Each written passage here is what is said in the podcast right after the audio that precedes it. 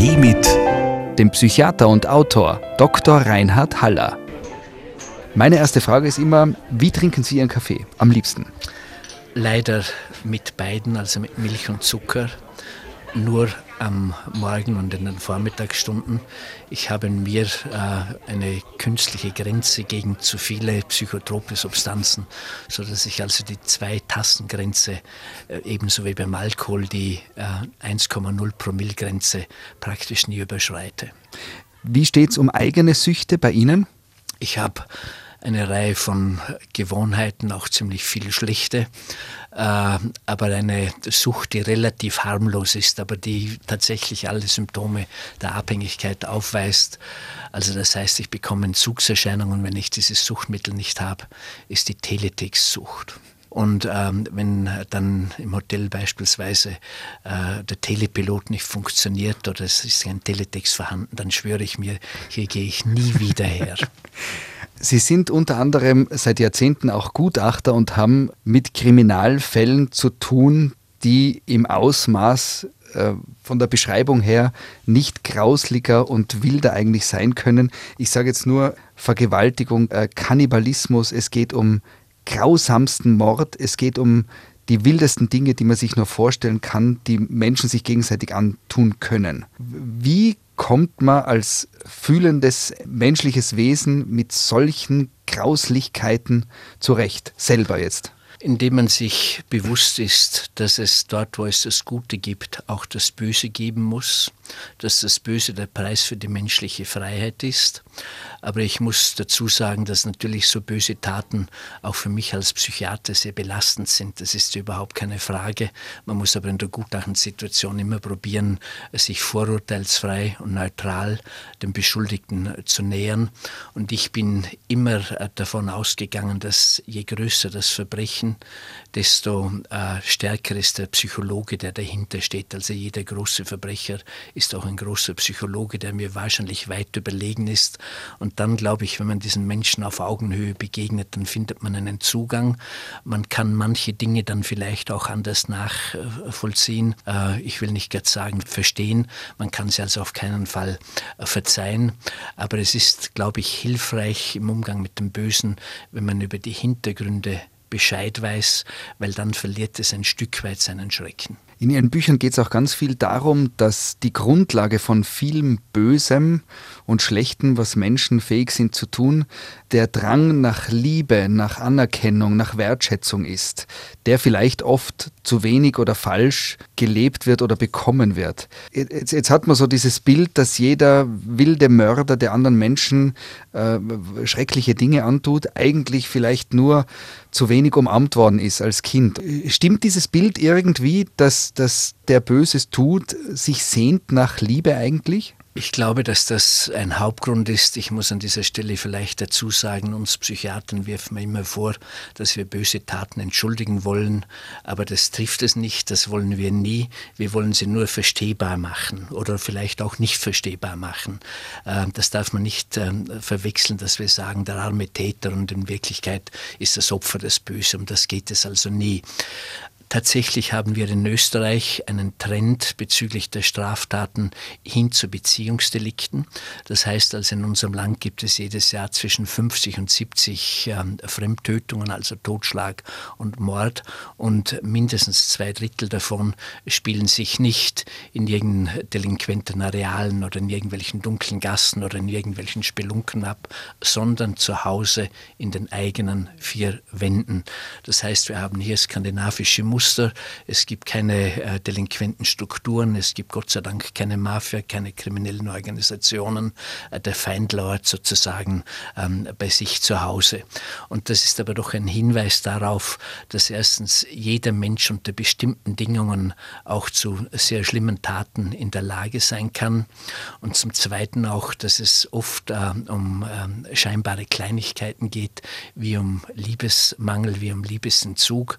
Und ich denke, glaube, wenn man eine Chance haben will gegen das Böse, dann geht es letztlich immer um die Rettung der Empathie. Für mich ist das Böse das Fehlen von Empathie. Wenn ich mich nicht mehr in andere Menschen hineinfühlen kann, wenn ich keine Gefühle mehr wie Mitleid, wie Sympathie, wie Antipathie habe, dann ist dort Platz für das Böse.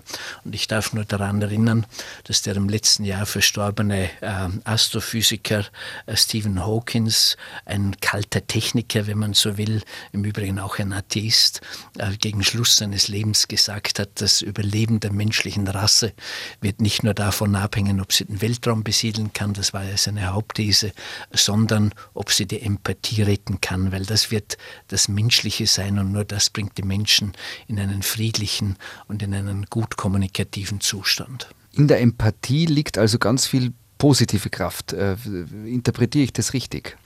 Es geht immer um die positive Empathie. Natürlich ist ein Sadist auch empathisch, der weiß ja, was dem anderen besonders wehtut, aber die meine ich nicht. Es geht um die positive, um die wertschätzende, letztlich um die liebende Übertragung, die man zu anderen Menschen hat. Das ist tatsächlich eine enorme Kraft. Umgekehrt, wenn ähm, die Empathie verloren geht, dann wird es immer gefährlich. Und wenn ein Mensch das Gefühl hat, dass er davon von dieser emotionalen Muttermilch nichts mehr oder zu wenig bekommt, dann reagiert er oft mit ausgeprägter Rache, die sich dann in Beziehungsdelikten äh, beispielsweise äußern können. Wenn zum Beispiel Eifersucht ein Anlass ist oder eine Liebe, die nicht mehr erwidert wird, wo es ja immer wieder Taten gibt, die dann auch im Mord enden, dann denkt man sich ja oft, ein Schmetterlingsschlag anders, eine halbe Stunde später, früher und das wäre vielleicht zu vermeiden gewesen. Ist da was dran oder ist es so, dass wenn ein Mensch entscheidet, aus Rache, aus Wut, bringe ich den oder die um, dann wird es durchgezogen? Wir können bei diesen inzwischen schon klassischen Beziehungsdelikten zwei Formen unterscheiden. Das eine, das bisher dominant war, ist jenes, dass es zwischen zwei Partnern zu einem Zerwürfnis kommt, äh, zu Auseinandersetzungen, zu Sticheleien, zu Kränkungen, äh, zu viel des Narzissmus auf beiden Seiten. Und äh, das Ganze eskaliert dann in einer Nacht, in der man vielleicht schon übermüdet ist, in der man vielleicht auch Alkohol getrunken hat und äh, in der sich die gegenseitigen Vorwürfe, äh, die Emotionen emporschaukeln. Und am, an der Spitze dessen äh, ist man dann nicht mehr Herr seiner Aggressionen, seiner Kränkungsgefühle und lässt sich meistens der Mann äh, zu einer Tat hinreißen, zu der er sonst nie in der Lage wäre. Und natürlich wird dann zu Waffen gegriffen, die zufällig herumliegen. Das ist nicht vorbereitet. Also es geht ja nicht um ein Gewehr oder um einen Revolver oder eine Pistole, sondern es geht um die Hände und es geht um das Messer, das ja auch in jeder Wohnung natürlich vorhanden ist. Im letzten Jahr haben wir leider eine Änderung gesehen in diesen Delikten, nämlich in der Art und Weise, äh, dass die Taten doch vorbereitet sind, und ich sage das jetzt also nicht zynisch, sondern nur kriminologisch beschreibend, dass sich die Täter selbst das Leben nicht mehr nehmen wollen. Und da kann natürlich nicht mehr so sehr der Affekt dahinter stehen, als das Gefühl des Gekränktseins und der Rache. Das heißt, diese Täter, die haben dann oft auch gar nicht so eine besondere Reue, sondern sie sagen, äh, das ist äh, der zugestanden, die hat mich eben nicht mehr geliebt, die hat mich nicht mehr gemocht, die hat mich entwertet und letztlich fehlt dann die Tiefe tiefe Betroffenheit, die man bei den anderen Tätern, bei den Affekttätern natürlich findet, die sagen, ich kann es gar nicht begreifen, das kann doch nicht ich gewesen sein. Die hätten zwei Stunden vorher noch niemals gedacht, dass sie äh, bald ähm, in Untersuchungshaft sein werden und ähnliches und die stehen ratlos und entsetzt gegenüber. Dementsprechend glaube ich auch auf diese Suche, wie kommt das Böse oder auch das Gute zustande, dürfen wir nicht nur ähm, die Frage an die Gesellschaft und an die gesellschaftlichen Ursachen richten, und nicht nur an die Person, welche Persönlichkeit neigt eher zur Aggression und zu Verbrechen, sondern wir müssen äh, vielmehr die situativen Bedingungen erfassen. Unter welcher Situation kann es sein, dass ein vollkommen harmloser Mensch, die berühmte graue Maus aus unserer Straße, zu einem schrecklichen Schergen wird? Ich habe mir Notizen gemacht im Vorfeld für dieses Gespräch und irgendwie habe ich dann so Mord hingeschrieben und äh, wollte dann die Frage de definieren, gibt es einen netteren Mord und einen grausameren Mord?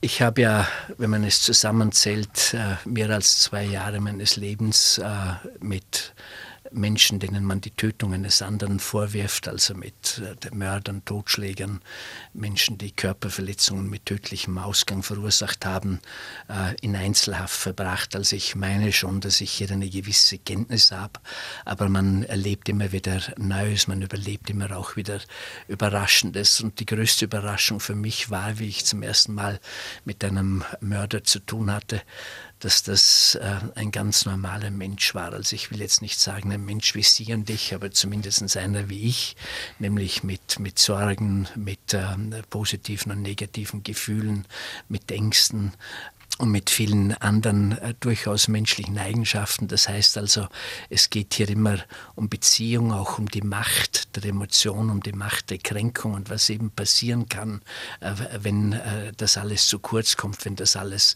entzogen wird. Manchmal findet man unter Menschen, denen ein Tötungsdelikt vorgeworfen ist, ich nenne es jetzt Töter, findet man auch psychisch abnorme Menschen, die man im Volksmund als Psychopathen bezeichnet.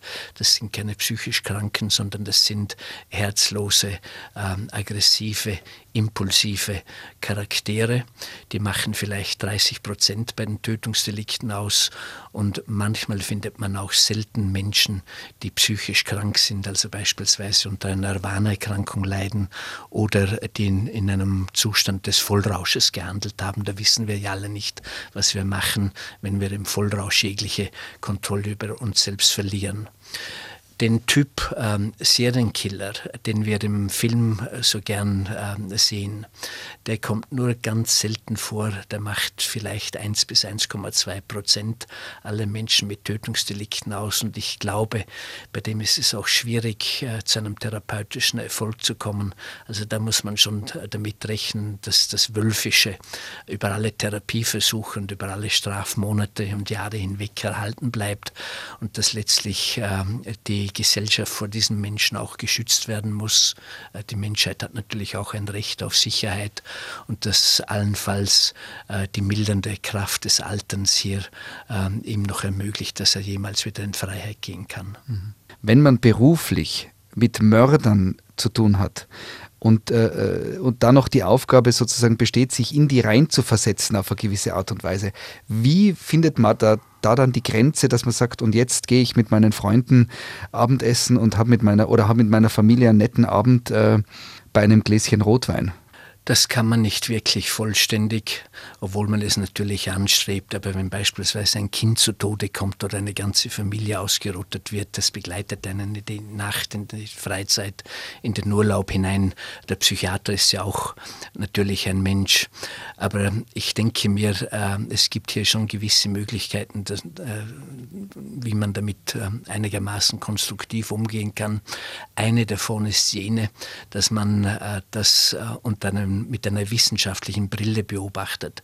Also dass man das analysiert, welcher Typ von Mensch ist das, welche Charakterzüge gibt es hier, was ist die Eigen Eigenheit dieses Verbrechens, wie waren die Interaktionen, ähm, ist er nach der Tat entsetzt gewesen, hat selbst die Polizei gerufen, sich festnehmen lassen oder hat er die Flucht vorbereitet. Und wenn man mit dieser ähm, wissenschaftlichen äh, Betrachtungsweise vorgeht, dann verliert es ein Stück weit seinen emotionalen Schrecken. Also das ist ein ähnliches, ein ähnlicher Mechanismus, den auch ein Krebstherapeut anwenden muss. Der müsste auch sterben vor Angst, wenn er junge Menschen, Mütter, ähm, Kinder oder Jugendliche ähm, behandelt, äh, die möglicherweise nicht mehr lange zu leben haben. Aber wenn er ähm, diese schreckliche Erkrankung unter wissenschaftlichem Kontext betrachtet, wie ist deren Entstehung und Ausbreitung, welche Therapiemethoden schlagen an, äh, dann glaube ich, wird das Ganze für ihn fassbarer und ist weniger ängstlich. Und das mache ich auch. Es gibt Situationen, wo man mit Menschen konfrontiert ist, die eigentlich gegen alles sprechen, aber trotzdem fühlt man sich zum Beispiel wohl. Es gibt aber genau das Gegenteil, dass ein Mensch sich absolut korrekt verhält, ordentlich ausschaut, alles mutet so an, wie wenn es wunderschön, lieb, nett, perfekt wäre. Und eigentlich hat man aber ein Bauchgefühl, irgendeine innere Stimme sagt, ich fühle mich unwohl. Das ist tatsächlich ein ähm, riesiges Problem, dass in unserer modernen Zeit der menschliche Instinkt, der irgendwann einmal ja ähnlich groß war wie jener der Tiere, viel zu kurz kommt. Man will heute alles äh, vermessen, wissenschaftlich nachweisen und dabei geht die Intuition ein Stück weit verloren. Man hat in Großbritannien einmal äh, Frauen befragt, die Sexualattacken überlebt haben. Ähm, was und woran haben sie erkannt, dass es jetzt gefährlich wird und dass der andere ein böser Mensch ist? Und alle diese Dinge, die man sich so vorstellt, also er hat einen starren Blick gehabt und einen eigenartigen Gesichtsausdruck oder eine sarkastische Sprache, ähm, das hat alles ähm, nicht so viel angezeigt wie etwas, ein ungutes Gefühl. Und das glaube ich wirklich, dass man das in unserer Zeit, ich weiß, das ist schwierig, äh, dass wir das nicht nicht zu kurz kommen lassen dürfen, denn das ist letztlich auch äh, die Basis der Empathie, die ja, wie ich vorher gesagt habe, für das Überleben der Menschheit entscheidend sein wird. Wenn man berufsbedingt mit so vielen äh, schlimmen Dingen zu tun hat, jetzt haben wir schon erfahren, Sie sind leidenschaftlicher Teletextleser, ähm, aber wenn es noch mehr um den Ausgleich, um die Entspannung geht, wie entspannt sich ein Reinhard Haller? Das wird jetzt die Zuhörer, glaube ich, maßlos enttäuschen, aber ich tue manchmal gern nichts. Äh, das ist in unserer Gesellschaft auch überhaupt nicht gefragt. Ich bin auch schon von großen Fernsehsendern, war ein Porträt über mich vorgesehen, äh, aber nicht wegen meiner Person, sondern wegen der berühmten Kriminalfälle, die ich äh, begutachtet habe. Und dann fragt man natürlich immer im Vorgespräch, was haben Sie denn für Hobbys? Und wenn ihr dann gesagt habt, zum Fenster rausschauen, nichts tun, dann war es gewöhnlich zu Ende mit diesem Porträt. Aber ich meine, dass die Erholung nicht strukturiert werden soll, dass wir nicht in dieser Zeit der Entspannung Spannung, noch mehr Stress durch Abenteuerurlaub, durch äh, Kultururlaub, durch Genussurlaub hineinbringen sollen, sondern das holt sich die Psyche schon von selbst.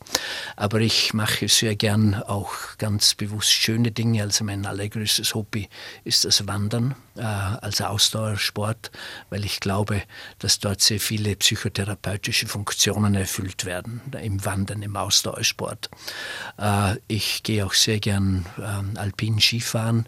Das ist irgendwie das Gegenstück dazu. Das ist also doch eher etwas stressig, aber mit sehr vielen Sinnesfarb- und Lichteindrücken und auch mit ästhetischen äh, Formen der Bewegung hat das zu tun. Bei mir allerdings nicht, muss ich dazu sagen, weil ich bin nicht sehr äh, begabt. Ich höre auch ganz gern ähm, klassische Musik. Herr Haller, vielen Dank äh, für den Einblick in Ihr Leben und viel Freude beim zukünftigen Nichtstun und danke für den gemeinsamen Kaffee. Vielen Dank für die Einladung. Das war Auf einen Kaffee mit dem Psychiater und Autor Dr. Reinhard Haller. Nur hier auf Live-Radio.